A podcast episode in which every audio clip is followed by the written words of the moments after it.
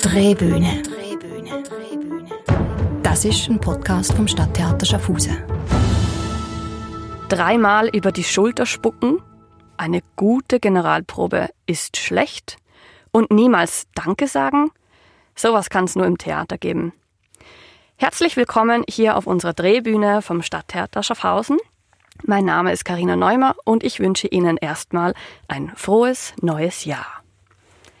Liebe Zuhörerinnen und Zuhörer, zur Jahreswende beschäftigen wir uns mit Traditionen und Riten, stellen jedes Jahr neue Vorsätze auf, welche wir nach schon wenigen Wochen natürlich auch schon wieder vergessen haben, schauen Dinner for One, gießen Blei, schenken uns kleine Schweinchen oder Kleeblätter aus Marzipan und dann wünschen wir uns auch noch einen guten Rutsch. Also, wenn man sich das so vor Augen führt, dann ist das schon ein bisschen verrückt. Aber es ist Tradition. Und wir machen es jedes Jahr auch wieder aufs Neue. Im Theater gibt es diese Rituale das ganze Jahr über und unter anderem zahlreiche und vielleicht auch fragwürdige Theatertraditionen oder sogar schon Regeln. Denn im Theater ist Aberglaube eher ein Gesetz als eine Wahl, weniger eine Frage des Glaubens oder Nichtglaubens. Wir schauen uns also heute mal an, wie diese Traditionen und Riten so zustande kommen, wo sie herkommen und gehen den Ganzen ein bisschen auf die Spur. Und dafür habe ich natürlich einen spannenden Gast eingeladen. Andrea Rascher hat Querflöte und Klavier am Konservatorium in Zürich studiert, danach an der Uni Zürich in Jus promoviert und mit einer Dissertation über das Urheberrecht des Bühnenregisseurs abgeschlossen. Parallel dazu hat er bis 94 als Regisseur gearbeitet und Opern wie zum Beispiel Norma von Bellini, Histoire du Soldat von Stravinsky und auch Rigoletto und Il Trovatore von Verdi inszeniert.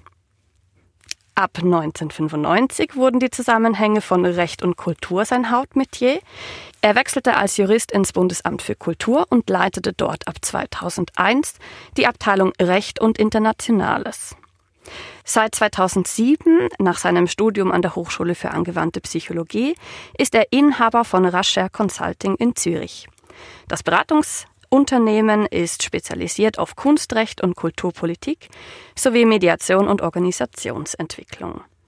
Außerdem ist er im wissenschaftlichen Beirat der Zeitschrift Kunst und Recht sowie, und daher kenne ich Andrea auch, Lehrbeauftragter für Kultur, Recht, Kulturpolitik und Compliance im Kunsthandel. Genauso leidenschaftlich wie Andrea unterrichtet, ist auch seine Liebe zu Musik, Theater, Oper und Film. Wie soll es auch anders sein als gebürtiger Italiener? Herzlich willkommen, liebe Andrea. Ich freue mich, dass du dir Zeit genommen hast für diesen Podcast heute. Liebe Karina, ja, es ist auch mir eine große Freude, auch äh, allen Zuhörerinnen und Zuhörern ein wunderbares 2021 und auch hoffe ich, dass wir zusammen genauso viel Spaß haben wie wir, Karina und ich, bei der Vorbereitung dieses Podcasts. Ja, tatsächlich war nicht nur die Vorbereitung ein spannendes Erlebnis. Wir haben gebankt und gehofft, dass wir den Podcast überhaupt zustande kriegen in diesen Corona-Zeiten und haben uns, denke ich, am Schluss dann doch ganz gut äh, aufraffen können, dass wir das so hingekriegt haben. Liebe Zuhörerinnen und Zuhörer, damit Sie sich noch ein genaueres und vielleicht auch ein persönlicheres Bild von Andrea Rascher machen können, würde ich Andrea gerne die traditionellen Gretchenfragen stellen. Die dürfen natürlich gerade heute im Podcast nicht fehlen, wenn es ja schon um Traditionen und Aberglauben geht, also dann muss diese Tradition natürlich unbedingt dabei sein. Andrea, bist du bereit? Ich bin bereit.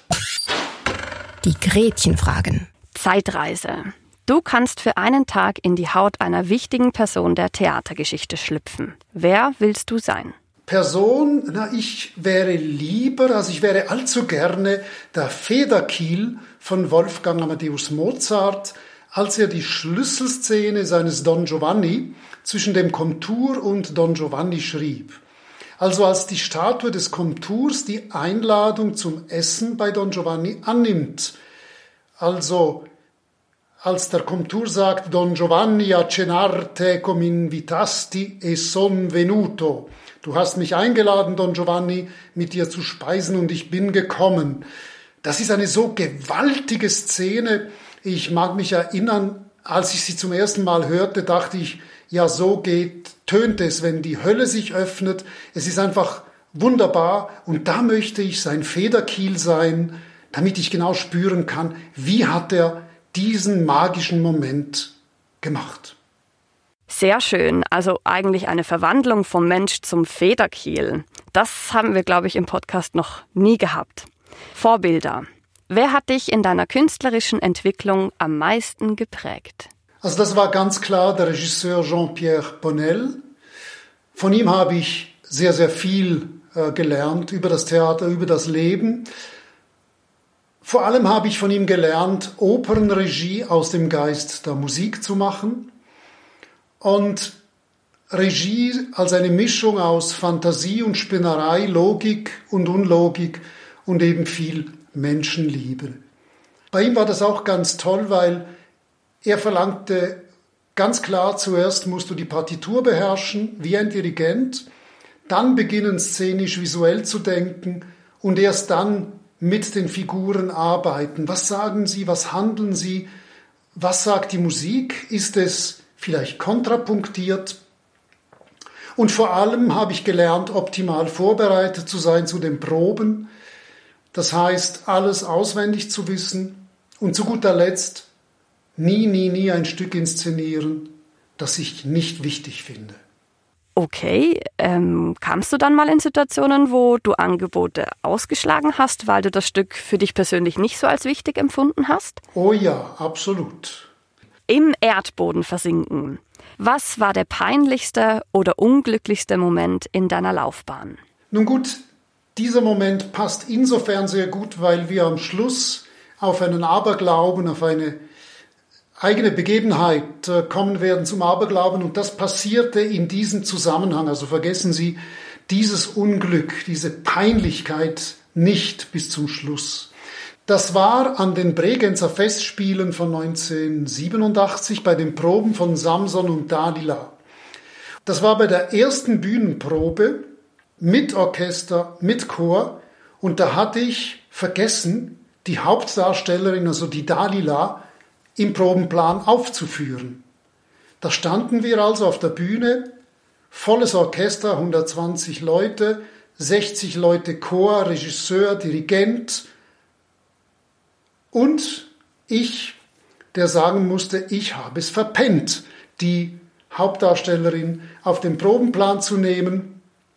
Und zum Glück hatten wir einen sehr intelligenten und liebenswürdigen Tenor, der den Samson sang, der hat mir dann den Hals aus der Schlinge gezogen und er hat gesagt, wunderbar, so haben wir doch ein bisschen mehr Zeit, meine Szene noch einmal mit dem Orchester zu proben, dann bin ich ganz gut vorbereitet und in dieser Zeit habe ich mein Auto genommen, bin zur Sopranistin gefahren und habe sie hergeführt. Dreiviertel Stunden später ging es weiter, aber ich kann dir sagen, das war mir sowas von peinlich, und ja, das war einer jener Momente, in denen das Herz förmlich stehen bleibt. Oh je, das kann, glaube ich, jeder nachfühlen bei der Geschichte. Dann machen wir doch lieber gerade mit dem Glücksmoment weiter. Was war denn bisher der unvergesslichste Augenblick deiner Laufbahn auf der Bühne? Das war mein erster Probentag als Regisseur. Und ich war erst 20 Jahre alt und hatte erst wenige Hospitanzen gemacht und bin so wie die Jungfrau zum Kind äh, zum Regisseur geworden, weil ein anderer Regisseur krank wurde. Also innerhalb einer Woche hieß es, können Sie das machen? Es war die Oper Luisa Miller, also Kabale und Liebe von Giuseppe Verdi am Grand Théâtre in Bordeaux. Und es war die erste Probe und das gerade mit dem Chor. Und ich war gelinde gesagt sehr nervös. Ähm, ich dachte, ja, schaffe ich das? Wie mache ich das? Ich habe das doch so noch nie gemacht. Und ich mag mich noch erinnern, wie wenn es gestern gewesen wäre. Ich betrat die Bühne, da standen diese 50 Chorleute vor mir. Ich begann mit ihnen zu arbeiten und nach wenigen Minuten war das Gefühl da, diesen Job habe ich schon immer gemacht. Und das war ein unvergesslicher Glücksmoment so dieses Einssein mit diesen anderen KünstlerInnen, Einssein mit der Bühne, mit dieser großartigen Oper, dieses unglaubliche Gefühl, dass die Bühne meine Heimat ist. Wow, das war Glück pur. Schön. Ich glaube, das macht die peinliche Geschichte von vorher definitiv wieder wett und passt natürlich hervorragend zu unserem Thema. Ich glaube, dieses Glück ist genau das, was die Künstler und Künstlerinnen ähm, gern anstreben würden und warum der Aberglaube im Theater sich so extrem etabliert hat. Jetzt wollen wir aber noch ein bisschen weiter vorne anfangen. Vielleicht müssen wir am Anfang erstmal erklären, was Aberglaube eigentlich ganz genau ist und wie der so zustande gekommen ist oder wo der überhaupt seinen Ursprung hat. Andrea, möchtest du uns da vielleicht eine kurze Einführung bieten? Was ist Aberglaube? Also einfach gesagt bezeichnet Aberglaube einen als irrig angesehenen Glauben an die Wirksamkeit übernatürlicher Kräfte in bestimmten Menschen oder Dingen, also zum Beispiel Hexerei, dämonische Kräfte, Talismane, also Gegenstände, die Glück oder Unglück bringen. Hinter solchen abergläubischen Praktiken steht der Wunsch, Unbekanntes oder auch eben Bedrohliches durch beschwörende Handlungen, durch Spruchformeln oder Gegenstände zu bannen oder das Glück herbeizuführen. Okay, alles klar. Und der genaue Unterschied zum, ich sage jetzt mal allgemein, wahrscheinlich eher religiösen Glauben? Die Bezeichnung Aberglaube, lateinisch Superstitio. Man erinnert sich am Song von Stevie Wonder Superstition.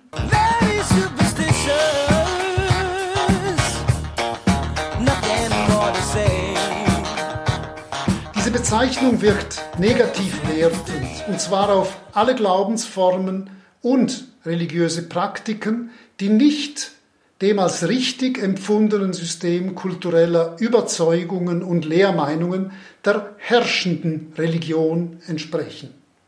Obwohl auch die herrschende Religion durchaus magische Elemente hat. Man denke nur an das Wort Hokus Pokus, das wir benutzen und das eigentlich eine Verballhornung ist des Hoc est corpus meus. Das ist mein Leib in der katholischen Liturgie. Also von daher auch da äh, ist die Schwelle zwischen Magie, Aberglauben und eben dieser immateriellen Sphäre sehr nahe beieinander. Ja, ich sehe schon, die Grenzen sind also wie so oft fließend. Ähm, aber dann schauen wir uns doch mal an, wie der Aberglaube im Theater selber zustande gekommen ist. Wie hat sich denn der Aberglaube ins Theater eingeschlichen? Man kennt es vielleicht so aus alltäglichen Situationen. Die schwarze Katze darf nur von der einen Seite kommen und von der anderen Seite ist es dann definitiv ein schlechtes Vorzeichen. Warum hat denn der Aberglaube im Theater eine so spezielle Sonderstellung eingenommen? Im Theater beruhen viele Aberglauben auf alten Überlieferungen, deren Ursprünge verloren gegangen sind. Oft können wir nur vermuten, wie sie entstanden sind. Wie auch immer sie entstanden sind, sie werden durch ständige Wiederholung fixiert und sind fester Bestandteil dessen, was Theater auch interessant und bunt macht und auch eben diese spezielle Welt des Theaters ausmachen. Es ist doch eine Welt, in der der Aberglaube eine wichtige Rolle spielt. Deshalb sind auch die Erklärungen zu diesen Praktiken im Theater mannigfaltig und vielseitig. Vor Vorstellungen und früher auch vor grossen Tagen wie Ballettprüfungen habe ich mir so eine Warm-up Abfolge von verschiedenen Bewegungen zusammengestellt. Ähm, an dem habe ich jetzt noch fest und ich habe das Gefühl, wenn ich das nicht mache, also vor jeder Vorstellung oder eben damals vor Prüfungen, mh, mm, habe ich einfach das Gefühl gehabt, dass ich nicht auf meinem Bein kann stehen oder meine Mitte nicht spüre oder meine Hüfte nicht genug aufgewärmt ist und dann weniger ausdrehen kann oder was auch immer. Und ich glaube, das ist so verankert im Hirn, dass ich das jetzt noch mache und so äh, weiterziehen. Als Besucher merkt man ja vielleicht auch in dem Moment, wo man ins Theater hineinkommt, also den Zuschauerraum betritt, dass es doch eine sehr eigene Atmosphäre hat. Manche mögen sie vielleicht sogar als magisch betiteln. Ich denke, das ist schon ein guter Brutkasten für eben so spezielle Regeln und Riten, die dann eben auch dort seinen Ursprung gefunden haben. Absolut. Äh, ich meine, äh, mein anderer Lehrmeister Stephen Pimlott, der hat immer gesagt, äh, The stage is a holy place. Und da bin ich auch überzeugt, dass ein sakraler Ort, ein geheiligter Ort im profanen Sinne. Und wenn wir denken, ich meine, Theater im äh, antiken Griechenland war eine Teil der religiösen Praktiken und es ist ja ein Ort, an dem eine andere Wirklichkeit entsteht, also auch doch eine Magie und ja, deshalb wird man ja auch verzaubert, wenn man als Zuschauerin ins Theater kommt und wenn man auf der Bühne steht und da etwas Neues kreiert, dann ist man schon in einer anderen Welt und da hat der Aberglaube durchaus auch seinen Platz. Ja, und vielleicht sogar seine Wichtigkeit. Ich denke, viele Künstlerinnen und Künstler werden das so auch unterschreiben. Ohne den Aberglauben gehen verschiedene Stücke, wir werden es dann auch nachher noch hören, eben in die Hose. Andrea, du hast ja früher in deiner Regiezeit wahnsinnig viel Zeit im Theater verbracht. Jetzt denke ich mit deinen zahlreichen weiteren Jobs und Aufgaben deutlich weniger als früher. Aber zu der Zeit hast du sicher ganz viele seltsame Eigenarten von Künstlern und Künstlerinnen mitbekommen und ich kann mir vorstellen, wahrscheinlich auch die ein oder andere selbst ausgeführt, oder? Was gibt's denn für verschiedene Traditionen im Theater in Sachen Aberglauben? Beginnen wir mit der Begrüßung. In fast allen Theatertraditionen gilt es als Unglück, den SchauspielerInnen vor einer Aufführung viel Glück zu wünschen. In der angelsächsischen Tradition wird die gängige Formel Good luck durch den Wunsch Break a leg, bricht dir ein Bein ersetzt. Der genaue Ursprung dieses Ausdrucks ist unbekannt, es gibt aber verschiedene Theorien dazu.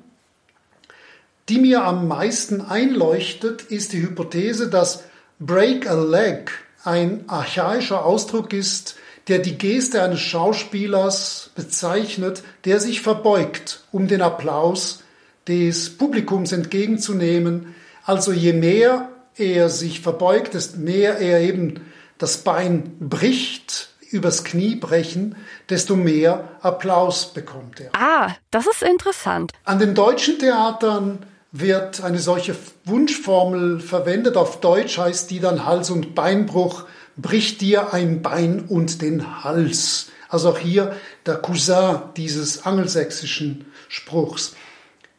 Wir Italiener, Franzosen, Spanier, also wir Lateiner, wir sind ein bisschen mehr äh, bei den einfacheren Dingen. Bei uns sagt man schlicht Scheiße oder eben äh, für die Anständigeren unter uns Mist.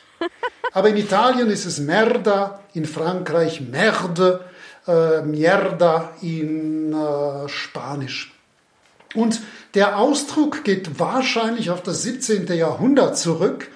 Damals fuhren die ZuschauerInnen mit der Kutsche ins Theater und das Vorhandensein eines großen Publikums und damit vieler Kutschen bedeutete auch das Vorhandensein von viel Kot vor dem Theater, den die Zugpferde hinterließen und Je reichlicher der Pferdekot nach der Vorstellung vor dem Theater war, desto größer war der Erfolg.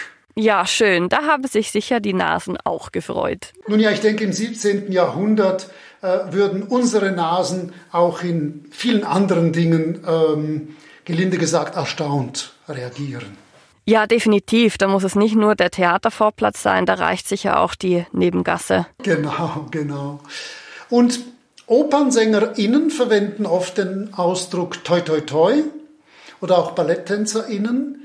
Ich habe immer zur Premiere Kärtchen und Geschenke und Briefli und ich weiß nicht was alles bastelt und geschrieben und gemacht und habe immer groß toi toi toi geschrieben.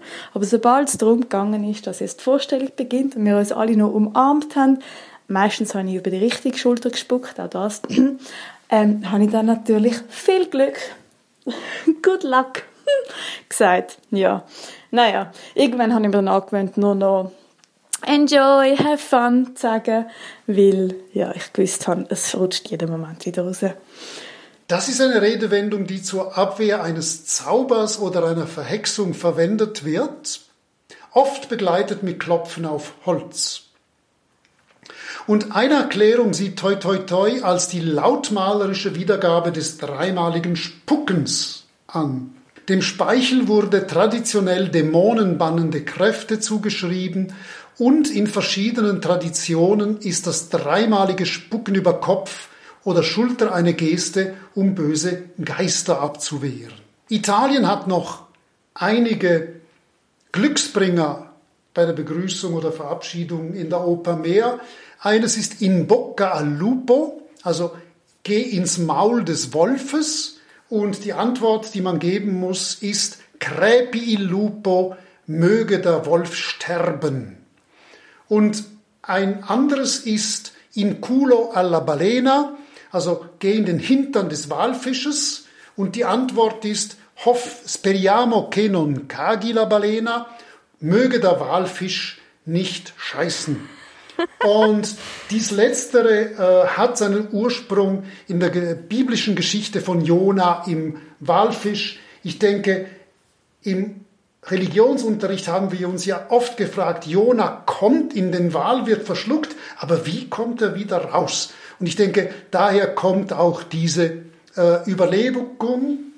Und ich fand es immer köstlich, wenn ich Sopranistinnen, die kurz vor ihrem Auftritt waren, eben sagte, äh, in Culo alla Balena und sie, bevor sie auf die Bühne gingen, diesen Spruch eben dann zurücksagten und wenige Sekunden später als Lucia di Lammermoor oder Traviata in wunderbare Sphären stiegen. Das ist eben auch äh, Theater vom normalen Leben auf in andere Sphären. Oh ja. Man muss sich nur mal vorstellen, die wallende Abendgarderobe der Opernsängerin und dann kommen die Worte aus dem Mund geschossen. Super. Ja, wenn du schon äh, das Wort äh, in den Mund nimmst, äh, das Wort Scheiße wird ja im Theater oft gleich häufig benutzt wie unter Penälern.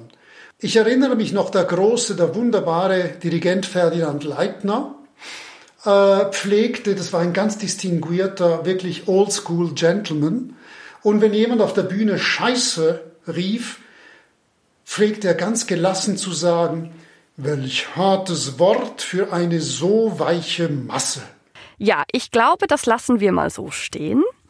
Ich habe da noch eine ganz spannende Geschichte von der Tänzerin Xenia Füger.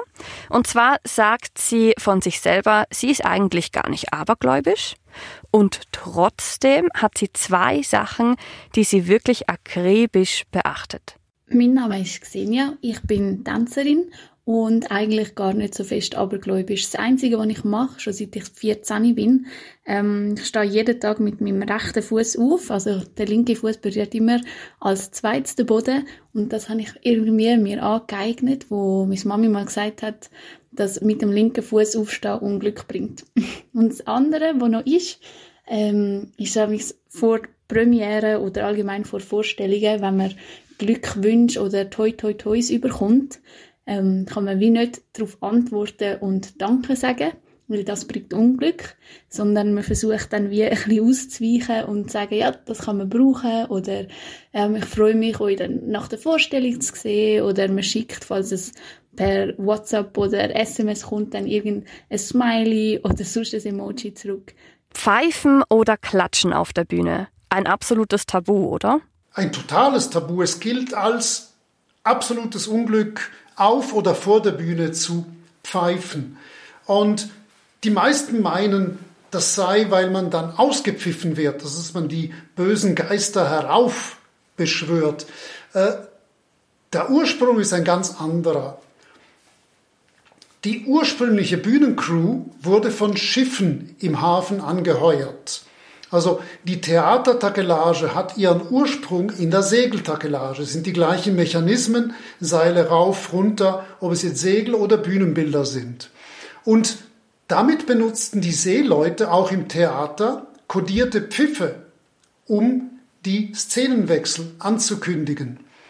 Pfeifende Schauspieler konnten sie dazu verleiten, das Bühnenbild oder die Kulisse zum falschen Zeitpunkt zu wechseln, was zu Verletzungen oder bis zum Tod führen konnte, besonders wenn die Kulissen ein- oder ausgeflogen wurden. Und dies ist vergleichbar auch mit dem Klatschen hinter der Bühne. Eben, man klatscht nicht hinter der Bühne, weil auch hier, das können Signale sein für die Bühnenarbeiter. Von daher nie, nie, nie klatschen oder pfeifen. Und wenn man pfeift, muss man aufstehen und sich gegen den Uhrzeigersinn dreimal im Kreis drehen und dabei Scheiße sagen. Dann ist der Fluch sozusagen wie wieder aufgehoben. Vielleicht hier noch eine kleine Anekdote. Eben heute sind ja alle Theatervorhänge elektrisch betrieben. Also wenn es äh, der Vorhang runtergefahren oder raufgefahren wird, ist das elektrisch. Ich habe noch ein Theater in Italien erlebt, wo solche Seeleute, das war in den Ende 70er Jahre, solche Seeleute den Vorhang äh, rauf und runter fuhren und das war was ganz anderes. Da war ein so ein zwei Meter Hühne, der nur für den Vorhang da war und der war total stolz, dass er das pro Akt, pro Musik genau richtig machte. Das war ein Künstler des Vorhangs. Das ist verloren gegangen. Das war wunderbar. Ja, Andrea, aber das wird dich überraschen. Bei uns im Stadttheater wird der Hauptvorhang auch immer noch manuell bedient. Und wir haben da auch einen sehr stolzen Mann an den Seilen, der sich es nicht nehmen lässt, den Vorhang ganz persönlich zu bedienen. Das ist unser Betriebsleiter Peter Surbeck. Wir werden ihn später dann auch nochmal hören. Und das ist wirklich sein ganz persönlicher Job. Also da ziehe ich meinen imaginären Hut vor diesem Kollegen. Das finde ich etwas ganz Wunderbares und das hat, bringt wahnsinnig viel für die Wiedergabe des Stückes. Das ist eben integral, der Vorhang ist eben auch integral. Es geht die Welt auf und die Welt wieder zu. Also wunderbar, da habt ihr es ja in Schaffhausen viel besser als wir in Zürich. Andrea, Schuhe auf dem Tisch ist ein absolutes No-Go. Das kann ich tatsächlich als Tänzerin selber unterschreiben. Wehe, es waren irgendwo Schuhe auf dem Tisch. Uh. Also, oder wenn du deiner Kollegin etwas ganz, ganz Böses wolltest, dann legst du ihre Schuhe auf ihren Tisch und da war es für sie gelaufen am Abend. Von daher ja, das Abstellen von Schuhen auf den Garderobentisch ist ein enormes Risiko für eine schlechte Aufführung. Vor allem im äh, Milieu der Tänzerinnen und der Tänzer. Einige Quellen schreiben den Ursprung der Tatsache zu, dass Verbrecher gehängt wurden, während sie noch ihre Schuhe trugen. Und also es könnte etwas mit dem Tod zu tun haben und die Idee, ein paar Schuhe auf den Tisch zu stellen, würde bedeuten, dass jemand gerade gestorben ist. Oder man würde für den Rest des Tages Pech haben, weil eben das mit dem Tod zusammenhängt. Kurz, es ist kein gutes Gefühl. Deshalb nie, nie, nie die Schuhe auf den Tisch stellen. Wir werden es uns merken.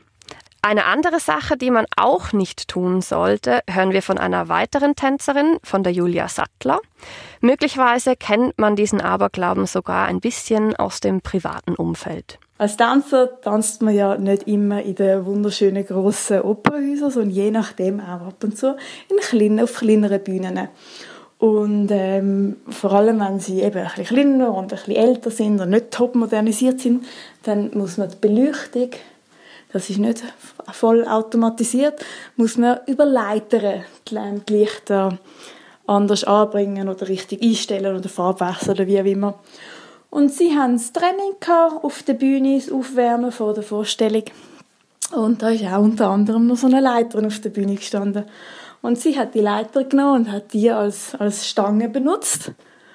Und ja, es war so eng auf dieser Bühne, dass sie beim Seitenwechsel ähm, unter der Leiter durchgegangen ist. Und das der Ballettmeister gesehen hat und in Heul- und Schreikrampf fast ausgebrochen, wurde, äh, ausgebrochen ist, hat sie dann rückwärts unter die Leiter durch müssen und sich bücken und keine Ahnung, dass das überhaupt zustande ist. Ähm, ja, und das ist ihre Lehre. Ich glaube, sie macht das nicht mehr. Ja, kommen wir doch lieber zu einem Thema, was die Kostümbildnerinnen und Kostümbildner angeht und wo die Kostümbildner und nicht die Tänzer leiden müssen. Ähm, teilweise haben es die nämlich wahnsinnig schwer, wenn es ums Thema Farbe geht in den Kostümen. Da sind nämlich einige Farben verboten.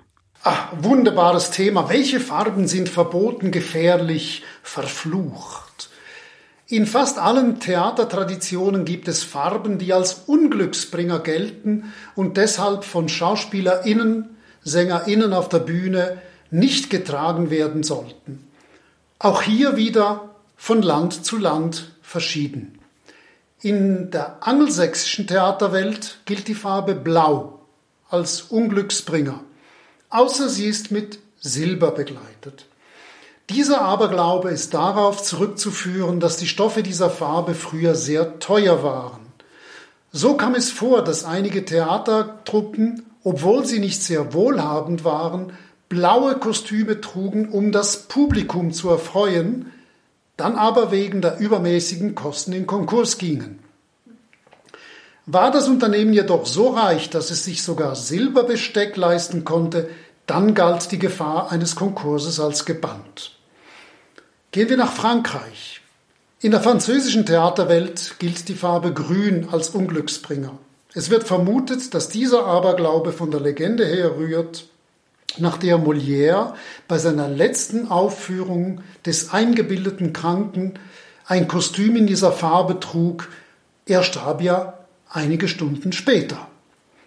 Nach einer anderen Hypothese rührt dieser Aberglaube jedoch von der Tatsache her, dass im 19. Jahrhundert die verwendeten Lichter die Farbe Grün nicht zur Geltung brachten, so dass sie blass erschienen.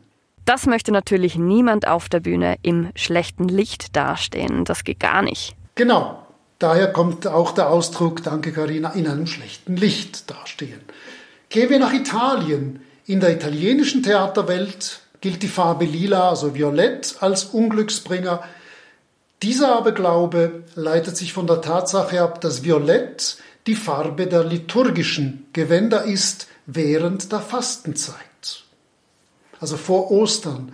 Also in dieser Zeit, diese 40 Tage vor Ostern, waren im Mittelalter und während des Faschismus alle Arten von Theatervorstellungen verboten.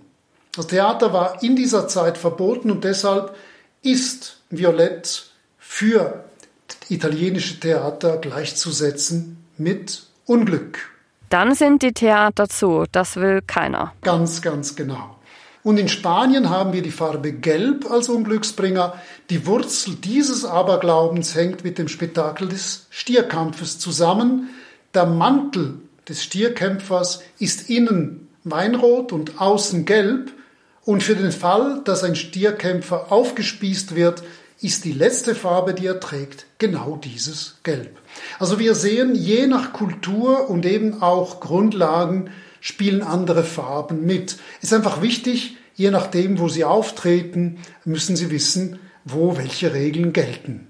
Da mussten wohl dann die spannenden Inside-Out-Kostüme her. Eben wie beim Stierkämpfer, innen rot, außen gelb und dann geht man nach Italien, wechselt nochmal schnell die Seiten, damit man dann mit der richtigen Glücksfarbe auf der Bühne stehen kann. Da waren die Kostümbildner und Bildnerinnen sicher gefordert. Wie steht's denn um die absurde Aussage, eine schlechte Generalprobe bringt Glück? Ah, da gibt's ja dieses Sprichwort, eine schlechte Generalprobe ist gleich einer guten Eröffnung. Und ich glaube, das begann mit einem Produzenten, der eine Show laufen hatte, die eine absolut katastrophale Generalprobe hatte. Und der Produzent wusste nicht, wie er sonst die Moral aufbauen solle und er erfand kurzerhand die Ausrede, nun, Sie kennen doch das alte Sprichwort, äh, eine schlechte Generalprobe äh, garantiert eine großartige Show. Und das hat sich fortgesetzt und ja, das pflegen wir auch äh, im Theater zu sagen, wenn das nicht so gut lief, ja, das ist super, schlechte Generalprobe gleich tolle Premiere.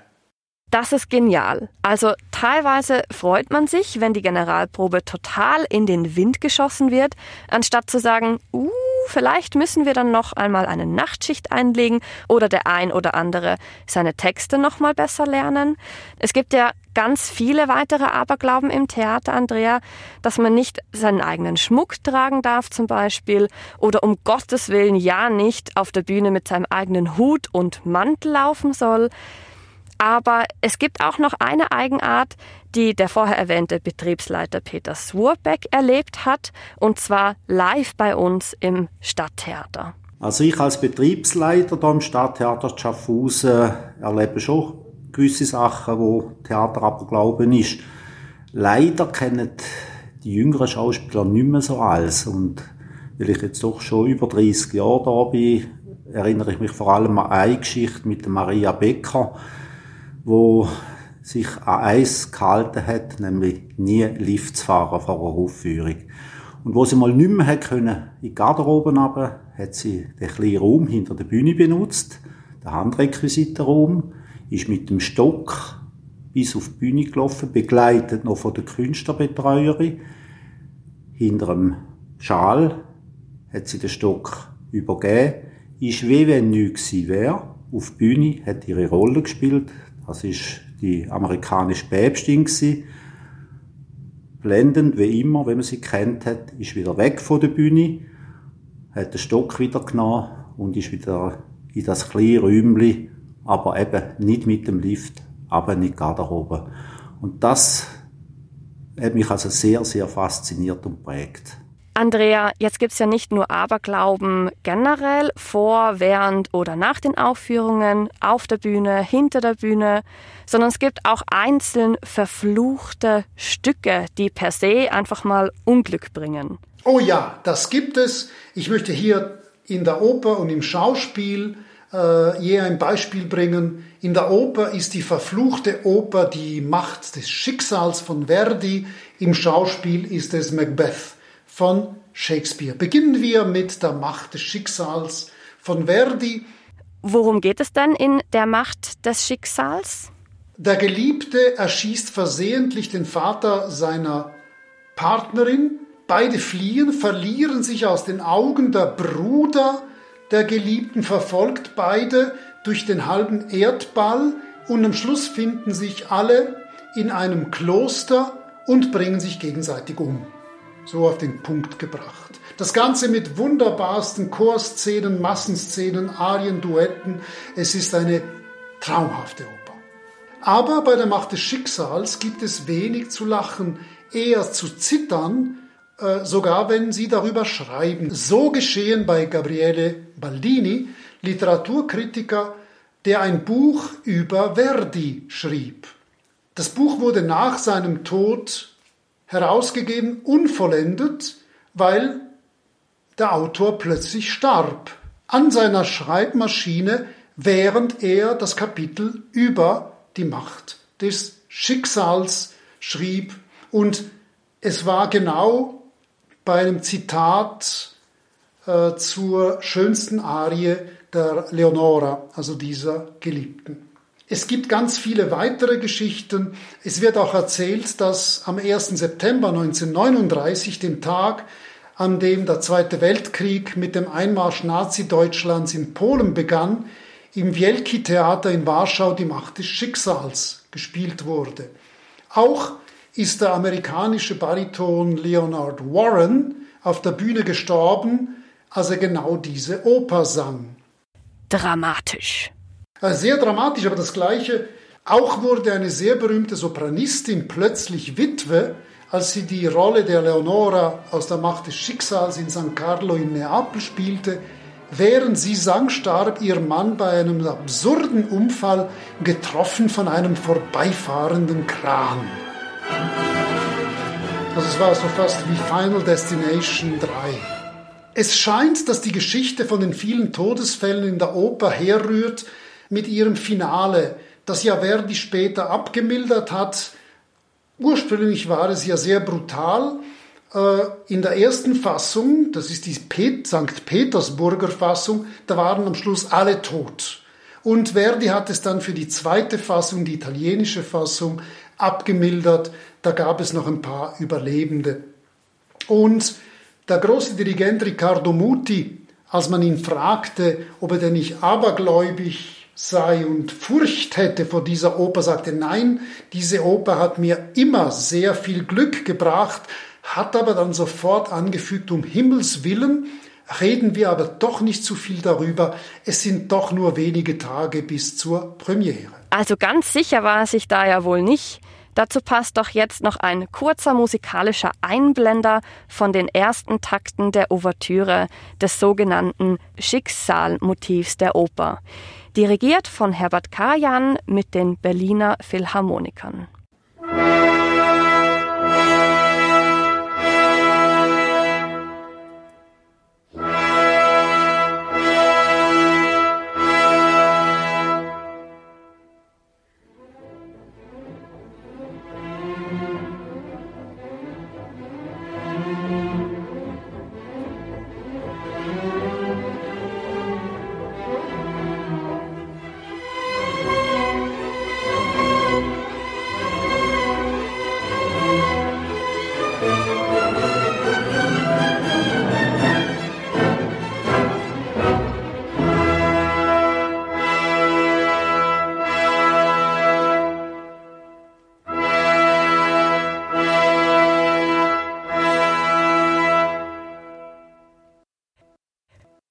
Macbeth, ähm, also das Scottish Play natürlich, bitte entschuldige.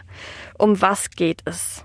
Kurz auf den Punkt gebracht, jemand mordet sich getrieben von seiner Ehefrau nach oben und endet jede Unterstützung verlierend im Wahn. Das ist auf den Punkt gebracht. Warum vermeiden Schauspieler das Wort Macbeth? Du hast ja eben auch gesagt, das Scottish Play. Das Wort Macbeth ist im Theater strengstens tabu, es sei denn, man probt oder ist mitten in der Aufführung von Shakespeare dunkler Tragödie. Es wird allgemein geglaubt, dass dies Unglück oder sogar Unheil bringt. Um diesen unheilvollen Fluch zu entgehen, bezeichnen SchauspielerInnen das Stück mit einer Vielzahl von Euphemismen, wie zum Beispiel The Scottish Play, eben das schottische Stück. Auch sollte man keine Zeilen aus Macbeth zitieren, insbesondere nicht die Beschwörungsformeln der Hexen ganz zu Beginn. Nach dem Volksglauben war Macbeth von Anfang an verflucht. Es heißt, ein Hexenzirkel hatte was dagegen, dass Shakespeare echte Beschwörungsformeln verwendete und dieser Hexenzirkel hätte das Stück mit einem Fluch belegt. Hören wir uns doch direkt mal die Anfangsszene an von den drei Hexen. Wir hören hier den Ausschnitt von der wunderbaren Verfilmung von Robert Gold von 2003. When shall we three meet again? In thunder, lightning, or in rain? When the hurly-burly's done, when the battle's lost and won. That'll be ere the set of sun. Where the place? Upon the heath. There to meet with Macbeth. Man hört schon, es ist eine sehr düstere Stimmung hier in dem Stück. Man kann schon erahnen, dass es noch andere Gründe gibt, warum das Stück so verflucht ist, oder? Die Legende besagt, dass die erste Aufführung des Stückes um 1606 von einer Katastrophe überschattet wurde. Der Schauspieler, der Lady Macbeth spielte, starb plötzlich, so dass angeblich Shakespeare selbst die Rolle übernehmen musste. In einer anderen Inszenierung aus dem 17. Jahrhundert, die in Amsterdam stattfand, wurde der Schauspieler, der König Duncan spielte, vor den Augen des Publikums getötet, weil ein echter Dolch verwendet wurde. Das Stück hat immer wieder Probleme gegeben. 1849 im sogenannten Astor Place Riot in New York, das war eine Rivalität zwischen Fans von zwei Schauspielern, die gleichzeitig den Macbeth spielten. Am Schluss gab es nach einer solchen Auseinandersetzung 20 Tote, über 100 Verletzte. Also man stelle sich vor, heute äh, ist ähnlich wie bei zwei Fußballmannschaften, aber damals eben 20 Tote und 100 Verletzte. Und es kam immer wieder, kommt bei Macbeth, kommt es zu Unfällen bei den Aufführungen, bei Proben. Ich denke, es hat auch äh, einen profanen Grund, nämlich dass viele Szenen von Macbeth spielen nachts. Es ist also dunkel. Es hat im Vergleich zu allen anderen Stücken Shakespeares sehr viele Kampfszenen und die ganz heiklen Kampfszenen finden am Schluss des Stückes statt, wenn die Schauspieler schon müder sind, weniger konzentriert. Also Patrick Stewart, der wunderbare äh, Shakespeare-Darsteller und übrigens Captain Picard in Star Trek äh, Next Generation, äh, der hat immer gesagt, beware of the end of Macbeth, not because of the witches, but because of your concentration. Und ich denke, das ist ganz äh, wichtig und da haben wir wieder eben die Realität, äh, worauf fußt auch ein solcher Aberglaube. Da holt die Realität die Magie des Theaters natürlich schnell wieder ein. Andrea, was muss man denn tun, um diesem Unglück zu entfliehen? Macbeth wird ja heute auch noch wahnsinnig oft gespielt. Wie überlebt man dieses Stück? Also eben nie die Bühne ganz, ganz dunkel machen. Das ist ja, wir Regisseure lieben es ja. Am liebsten würden wir auch die Fluchtwegbeleuchtung äh, ausschalten. Das haben wir in den Frühzeiten auch gemacht. Heute würden wir sehr wahrscheinlich ins Gefängnis kommen. Aber auch hier bei den Schlussszenen würde ich sagen, ein Minimum an Licht oder wenigstens am Boden eine gelbe Markierung hintun, damit die Leute nicht gerade in den Bühnengraben fallen. Und wenn Sie jetzt das Wort Macbeth in den Mund nehmen, wenn Sie es nicht sollten im Theater, dann müssen Sie genau das tun. Sie müssen das Theater verlassen. Sie müssen sich dreimal um sich herumdrehen. Sie müssen fluchen oder Sie rezitieren einen Satz aus einer anderen äh, Stelle eines anderen Shakespeare-Stücks und Sie müssen dann an die Theatertür anklopfen und dann muss man sie wieder hereinlassen. Dann ist der Fluch gebannt. Ja, und spucken muss man auch noch. Absolut, spucken müssen sie auch noch über die Schulter, damit dieser Fluch äh, vorbeigeht. Ja, das will gelernt sein. Also dann sagt man lieber The Scottish Play. Lieber The Scottish Play sagen, ganz genau. Sogar die Simpsons haben das ausprobiert, wobei da der ein oder andere mehr Freude daran hatte, Macbeth zu sagen. Hören Sie selbst. Sir Ian McKellen, you're my favorite Shakespearean actor. Thank you, my dear. Please take these free tickets to my play. What? What play? We thespians believe it's bad luck to mention the name of this particular play out loud. You mean Macbeth? Quiet, you blundering fool! You'll curse us all! What, by saying Macbeth? Ah, stop saying it! Saying what? Macbeth! Ah, now I've said it. Oh, this is cool. Macbeth, Macbeth, Macbeth! Bart, stop saying Macbeth! Mom, you said Macbeth. Mr. Macbeth, I'm really sorry. That's quite all right. You didn't know. Now, if you'll excuse me, I have a performance to give. Good luck! It's bad luck to say that too. Also eben und hier äh, treffen die Simpsons auf den wunderbaren Ian McKellen, einer der größten zeitgenössischen äh, Macbeth. Also man sieht auch hier, dieses Stück hat sogar eben den Eingang in die Populärkultur gefunden. Ja, überall vertreten. Shakespeare halt. Shakespeare everywhere. Andrea, du hattest ja selber so deine Erfahrungen mit dem Stück Macbeth. Lass uns doch noch an deinen ganz persönlichen Erfahrungen teilhaben. Ja, das war an den besagten Bregenzer Festspielen 1989. Ich war der Abendspielleiter, es war eben die Oper Samson und Dalila. Sie mögen sich erinnern, ich hatte ja bei der ersten großen Probe vergessen, die Hauptdarstellerin auf die Probe zu nehmen, also eine mittlere bis größere Katastrophe. Was hatte ich Falsches getan? Also ich, ich hatte eben, da ich nicht im englischen Theater äh, groß geworden war, hatte ich keine Ahnung äh, vom Macbeth-Fluch. Und wir hatten die erste Bühnenprobe alleine mit äh, Samson und dabei war eben der Regisseur und nach der Bühnenprobe äh, habe ich gesagt, Where shall we three meet again?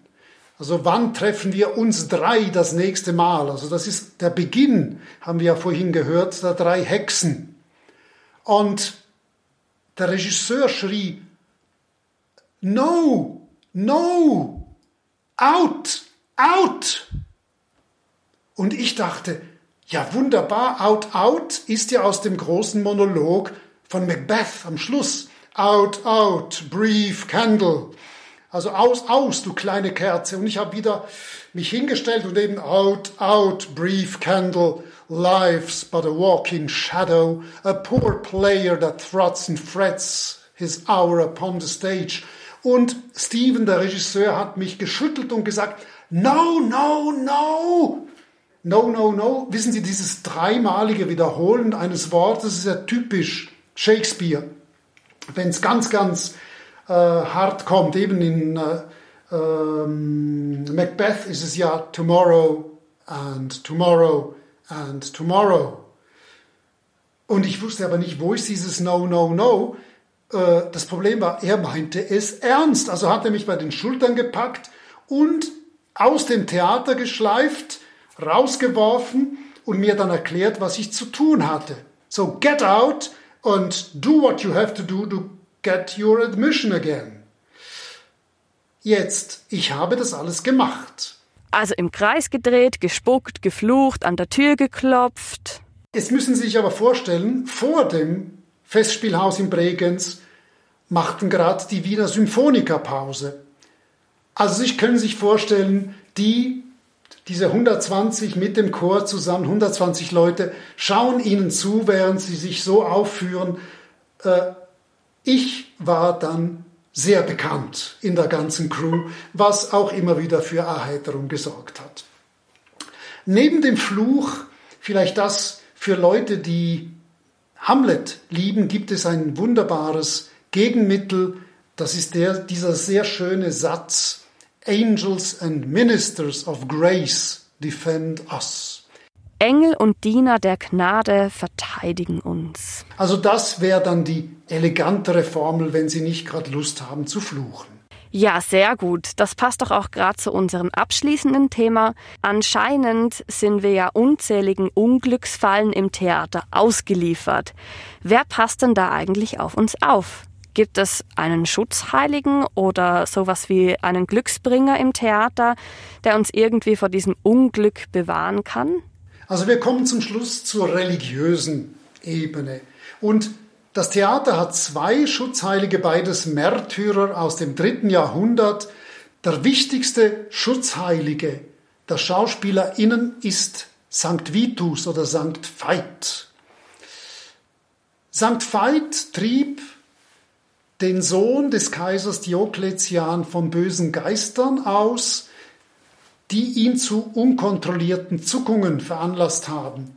Wir wissen heute, dass dies durch Chorea verursacht wurde, eine vorübergehende Störung derjenigen Teile des Gehirns, die Bewegung und Koordination kontrollieren. Äh, heute wird es auch als Feitstanz bezeichnet, diese Zuckungen eben von Sankt Veit. Und Diokletian war aber empört, weil Vitus sich als Christ ausgab und als er nicht vom Glauben ablassen wollte, hat er ihn zum Tode verurteilt und ihn in einen Bottich mit kochendem Wasser gelegt. Vitus wurde gerettet von Engeln, die haben ihn aus Rom hinausgebracht und äh, St. Veit ist heute bekannt vor allem mit dem Veitsdom in Prag, dieser wunderbaren größten Kirche. Und er ist der Schutzpatron der Komödianten und der TänzerInnen und er wird auch gegen Epilepsie aufgerufen. Sein Festtag ist der 15. Juni. In der Popkultur kennen wir ihn bei der britischen Hardrock-Band Black Sabbath. Die haben auf ihrem psychedelischen Album Black Sabbath 4 das Lied St. Vitus Dance geschrieben. Ja, da kommt auch deine Musikliebe nochmal zum Vorschein. Absolut. Und wie sieht's jetzt mit den Glücksbringern aus? Also für die, die nicht ganz so religiös gläubig sind unter uns? Also der Glücksbringer par excellence auf der Bühne ist der krumme Nagel. Wenn Sie auf der Bühne einen krummen Nagel finden, heben Sie ihn auf, bewahren Sie ihn auf, mindestens bis zum Ende der letzten Aufführung. Das ist der Glücksbringer par excellence. Streichen Sie ihn, äh, nehmen Sie ihn überall mit, der bringt Ihnen Glück. Was ist der profane Grund? Ich denke, es hat einen ganz praktischen Grund. Meine Nägel auf der Bühne sind gefährlich und deshalb, wenn man den Leuten sagt, du, das bringt Glück, wenn du das aufliest, dann ist die Chance viel größer, dass keine Nägel rumliegen. Und die Bühne putzt sich auch noch selber. Wie praktisch. Das klingt aber sehr überzeugend. Äh, man möchte fast meinen, du bist auch selber abergläubisch, Andrea. Hm, lassen Sie mich die Frage indirekt äh, beantworten. Sagen wir es so, ich habe bei mir zu Hause eine ganze Schachtel mit krummen Nägeln aus meiner Theaterzeit. Oder äh, wie Hamlet zu Horatio sagt, There are more things in heaven and earth, Horatio, than are dreamt of in your philosophy. Also es gibt mehr Dinge zwischen Himmel und Erde, als wir mit unserem Verstand erkennen können. Und ich denke, das bringt es wieder sehr schön auf den Punkt, ja, am Schluss geht es um die Kraft des Theaters als magischen Ort. Schönes Schlusswort, beziehungsweise fast Schlusswort, denn unsere letzte Tradition hier in der Podcast-Reihe darf natürlich nicht fehlen. Das Zitat der Woche. Zitat der Woche. Nachdem ich ja deine Studentin sein darf, Andrea, weiß ich, dass du ein absoluter Zitat-Fan bist. Oh, äh, oh ja, oh ja, absolut. Weißt du, all diese großartigen Szenen, diese großartigen Klänge, die nisten sich in meinem Kopf ein wie in einer lebendigen Bibliothek. Und so habe ich für die meisten Lebenslagen, Situationen, Zitate aus Bühne, Musik oder Film im Kopf. Das sprudelt dann nur so raus. Und ja, meine StudentInnen können ein Lied äh, davon singen. Immer sehr unterhaltsam. Also ich schätze diese Zitatfreude oder die Liebe zu deinen Zitaten sehr. Das hat den Unterricht bei dir immer wahnsinnig aufgelockert und bereichert. Es gab immer wieder den ein oder anderen Lacher dabei. Ich habe jetzt auch bei der Recherche für den Podcast äh, gemerkt, dass du auf deiner Webseite eine riesen Liste von deinen Lieblingszitaten hast. Ähm, und da sind auch Zitate dabei, die nicht nur aus der Kultur kommen. Also ähm, zum Beispiel eins aus der Politik ganz aktuell von Angela Merkel über die unausweichlichen Gesetze der physikalischen Kräfte. Fand ich auch sehr spannend. Also, das Zitat aus einem Theaterstück. Der Aberglauben schlimmster ist, den Seinen für den erträglichern zu halten. Kommt dieses Zitat vom Arzt aus Wojcek von Georg Büchner? Oder vom Tempel her aus Nathan der Weise von Gotthold Ephraim Lessing oder von den drei Hexen aus dem heute viel genannten Macbeth von William Shakespeare. Das ist aus Nathan der Weise. Ja, das war ja klar, dass du das so schnell weißt. Naja, es ist auch gut. Es ist auch eine der Schlüsselstellen äh, im Stück der Aberglaube schlimmster ist, den Seinen für den erträglicheren zu halten, aber macht denn nur das Blut den Vater, was man nicht zu verlieren fürchtet, hat man zu besitzen nie geglaubt und nie gewünscht. Nochmal, Andrea, vielen, vielen herzlichen Dank dass du heute da warst und wir an deinen Ausführungen teilhaben durften, an deinen Erfahrungen, an deinen Erinnerungen, ganz persönlichen Geschichten und an deinem Wissen. Vor allem ich habe mich sehr gefreut und es war mir eine Ehre. Vielen, vielen Dank. Liebe Karina, dir vielen, vielen Dank. Es hat riesen Spaß gemacht, auch in ein so spannendes Gespräch verwickelt zu werden, sprudeln zu dürfen und ich hoffe, unsere Zuhörerinnen und Zuhörer hat es genauso viel Spaß gemacht. Das hoffen wir und natürlich geht es auch nächste Woche wieder weiter mit dem nächsten Podcast hier auf der Drehbühne. Es erwartet euch ein Podcast namens Bitteschön klassisch. Diane Manschott und Jens Lamperter beschäftigen sich mit dem Wunsch nach klassischen Inszenierungen. Wir wünschen Ihnen ganz eine gute Woche und bleiben Sie gesund. Drehbühne.